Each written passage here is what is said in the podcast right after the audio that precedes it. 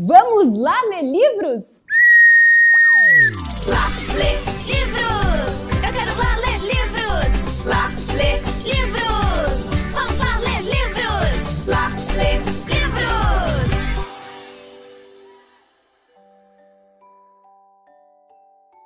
O Reino da Tristeza e o Palhaço Triste.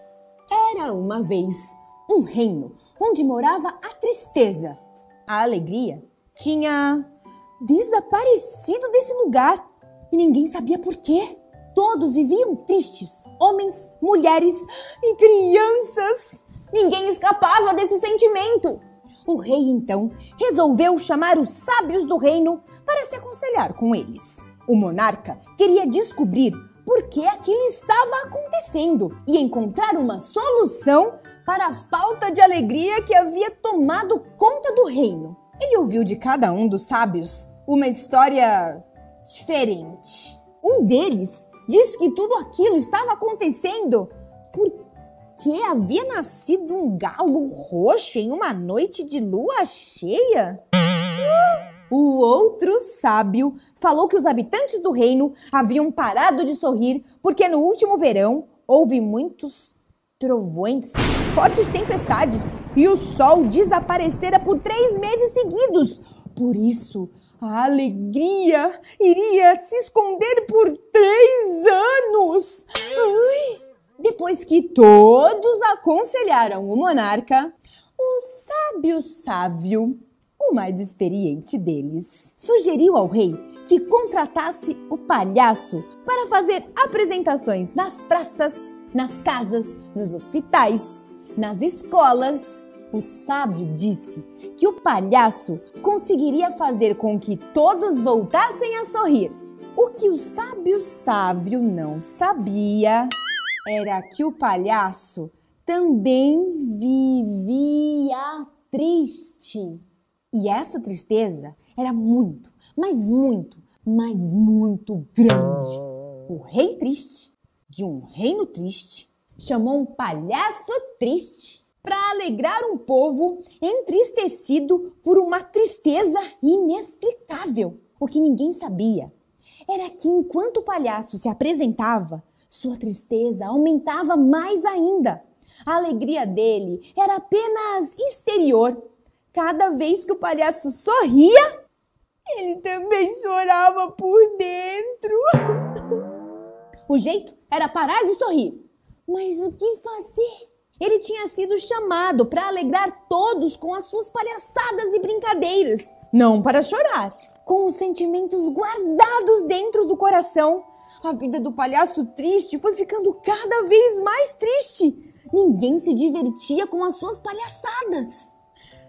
Quando o rei ficou sabendo que nem mesmo as apresentações do palhaço conseguiram acabar com a tristeza do reino, além de mais triste ainda, ele ficou furioso. O rei então mandou chamar o sábio sábio para castigá-lo, pois o conselho que recebeu não havia funcionado.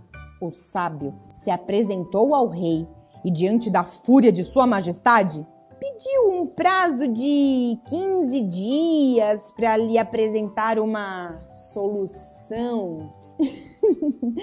Na verdade, o sábio sábio pediu um tempo para ó ir embora.